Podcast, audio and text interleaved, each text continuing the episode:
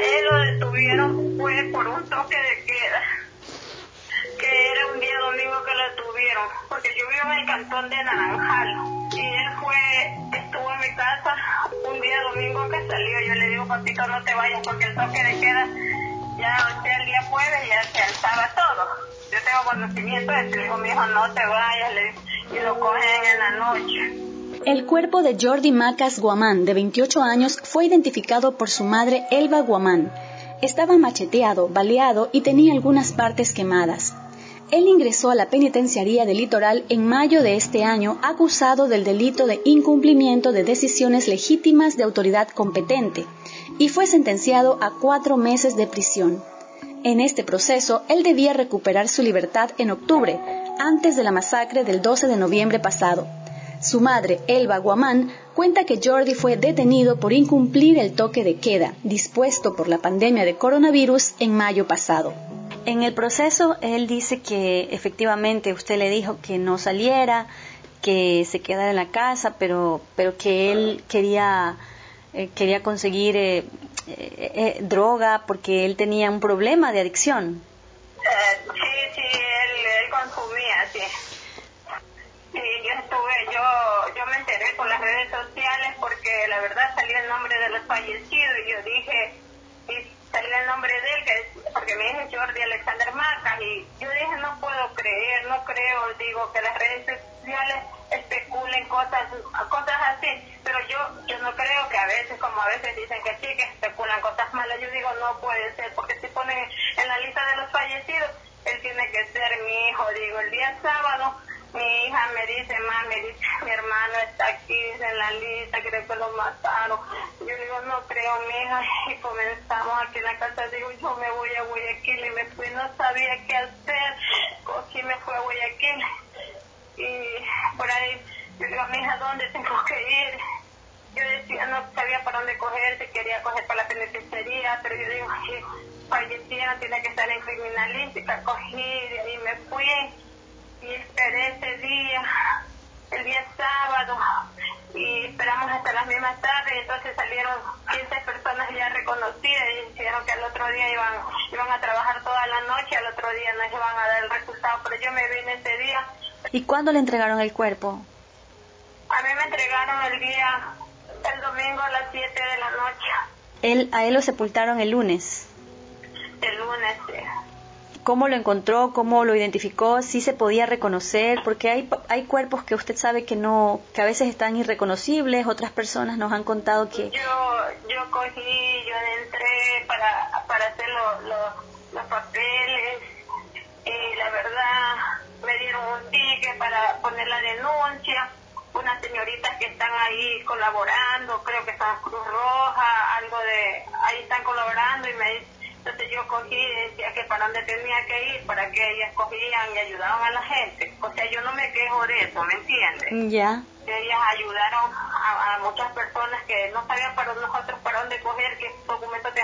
Entonces cogieron, me llevaron, me dieron un ticket, pusimos las denuncias y de ahí hicimos el respectivo, los respectivos papeles que teníamos que hacer y de ahí esperamos, esperamos, esperamos hasta la noche, entonces ya en la noche ya cogieron cuando yo quise ver a mi hijo, pero yo le digo al señor lo que ellos hacen los papeles ya para entregar a los a los a los cadáveres, me dice, dice, yo le digo, pero yo tengo que reconocer a mi hijo, señora, dice, no va usted todavía, no se les puede, dijo, usted pasar a reconocer porque ellos se les tomaron las huellas al final y entonces eso creo que basta con eso. Y entonces ya, yo cogí, pero esperamos entonces esperamos con calma y de ahí cogí unos papeles que faltaban, había que sacarle ahí adentro en la cédula porque no tenía cédula, yo fui adentro y te igual que dicen que todo eso era bueno, pero en la cedulación sí cobran tres dólares. Mm, ya. Ahí están cobrando, porque me dijo la verdad, yo no le tenía cédulas aquí, porque cuando él cayó, él cayó con su cédula, desconozco ya. Pero ahí yo cuando fui para adentro que tenía que sacar ahí afuera donde estaba la lista de los fallecidos, hubo una señorita policía y yo le dije, señorita, le digo, ¿cómo puedo hacer? Le digo, para sacar la cédula, le digo, la verdad no tengo. Y me dice, ¿cómo se llama él? Le digo, el señor tal, tal. Entonces me dijo ella, verá, ella me sacó así los nombres, hasta el número de cédula, ella me ayudó. Dijo, con este papelito, traiga el celular y me tomó una foto para llevar con eso. Pero bueno, eso no fue basta. Y de ahí tuvimos que sacar, yo dije que yo no tenía, como le digo, cédula de, de mi hijo fallecido, fui al registro civil, pero ahí están cobrando tres dólares para dar ese, o sea, lo que, para dar los, los datos de él, de la Mm, cédula. mm, Eso sí, están cobrando adentro de lo que es el registro civil tres dólares. Y el Mm. resto de papeles es gratuito. ¿Para qué yo voy a decir? Y la verdad, que yo saqué el cuerpo de mi hijo, cuando me dijeron que venga a firmar ya, pero que queda por la parte de atrás, había unos cuerpos que estaban en el suelo. Yo yo dije no creo que, que sea mi hijo, porque yo primera vez que hijo fallecido, y estaban botaditos así, como unos siete cuerpos y ya.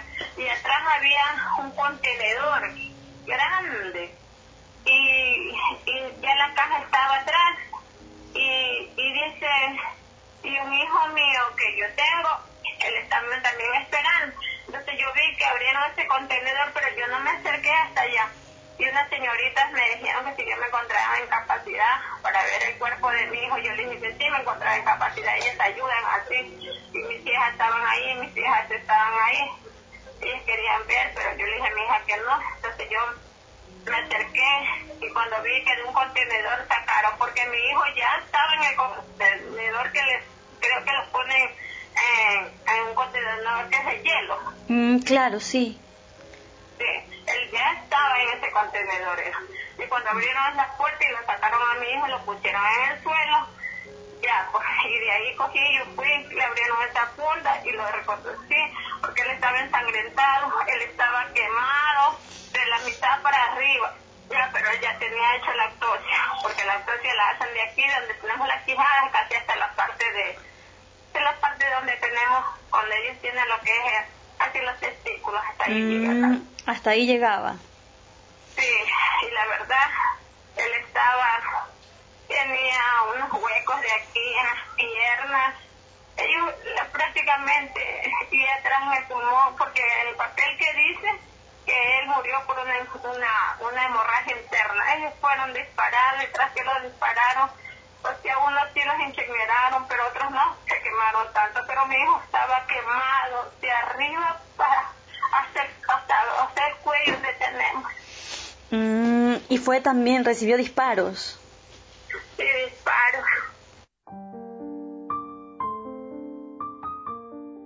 ¿Cómo, cuándo lo vio usted por última vez o escuchó su voz? Yo el viernes, él, me, él siempre le hacía videollamadas, incluso tengo los videos ahí que mis hijas creen que no borraron videollamadas, que los tienen ellas y, y tengo que el día viernes llamó y le dijo a mi hija, ¿dónde está mi mami? Dijo, mi mami está en la cocina y le dijo, le dijo, ñañita, te quiero mucho, cuídense, si algo me llega al pasar, dile a mi mami que la quiero mucho, la amo mucho, se están metiendo, dice, se están metiendo, dice, ¡pum! se quedó, ya no se le escuchó. ¿Qué, qué es lo Hay, que... hay qué- fotos de él y todo, que subieron a las redes como, como los mataron y todo. No, yo no pude ir a la visita de él porque en ese, en eso se me había extraviado la cédula y hubo creo que como dos visitas y yo ya no pude, le digo mi hijo, yo ya saqué la cédula, le digo otra que llegue a la visita, sí mamita, dice creo que en diciembre va a haber visita, dijo, ay quiero que me vengas a visitar ya, mi hijo, le digo, él me llamaba todos los días, yo estaba pendiente de él, él me llamaba todos los días, ¿cómo están? Yo le digo, aquí mi hijo, aquí, le digo en la casa ya mamita cuídate, dice por acá está la cosa dura, me- primero come- comenzó a decir y después ya llamó a las nueve de la noche dijo cuídense, los amo mucho, si algo me llega a pasar y de ya no lo escuchamos más. No sé, yo desconozco ya, de verdad que yo, y por el toque de queda que lo cogieron, tenía que salir en libertad, pero no sé, dijeron que le iban a dar otra audiencia y ahí no sé yo. Claro, No en- tengo en- palabras ya para su hija, porque aquí yo en mi domicilio, en un cuarto, tengo puesto una velita ¿verdad? ¿a quién le puso una velita? ¿Algún santo por- Sí, porque justo estamos endeudados todavía con su edad, todo para mí ha sido bien duro todo. lloro, doblo rodillas todos los días, pido por toda la gente que está presa, porque vemos madre que no podemos dormir, yo actualmente no puedo dormir, yo no lo quiero creer, me parece que ella me va a llamar, pero no, no tengo palabras. Ustedes no tenían recursos para ponerle un abogado particular. No, yo no encontraba ese recurso. Eh, ¿Sus hijos eh, trabajan? ¿De qué vive usted? Yo vivo de, de un bono, de, de, a mí me dan el bono solidario. Con eso se ayuda, pero eso no alcanza. Yo sé que no alcanza, pero igual también trabajo y, no es un ingreso que de verdad que pero para más de la comida y, mm, eh, ¿En qué trabaja? Yo en qué trabajo, yo a veces hago así, hago unas tarrinetas de comida y, y, vendo. ¿A, ¿A conocidos o en algún lugar? No, a veces sí recorre y me compro.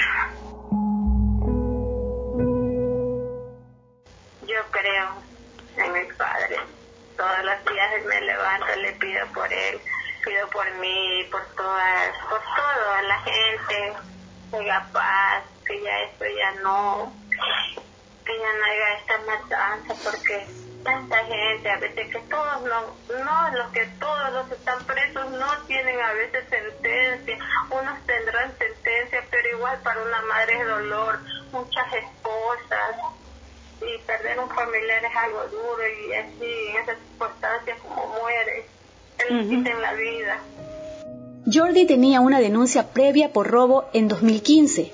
Su madre, una católica creyente que recibe el bono solidario y gana algo por las comidas que vende en tarrinas en sus diarios recorridos por las calles de Naranjal, hoy ora por el alma de Jordi.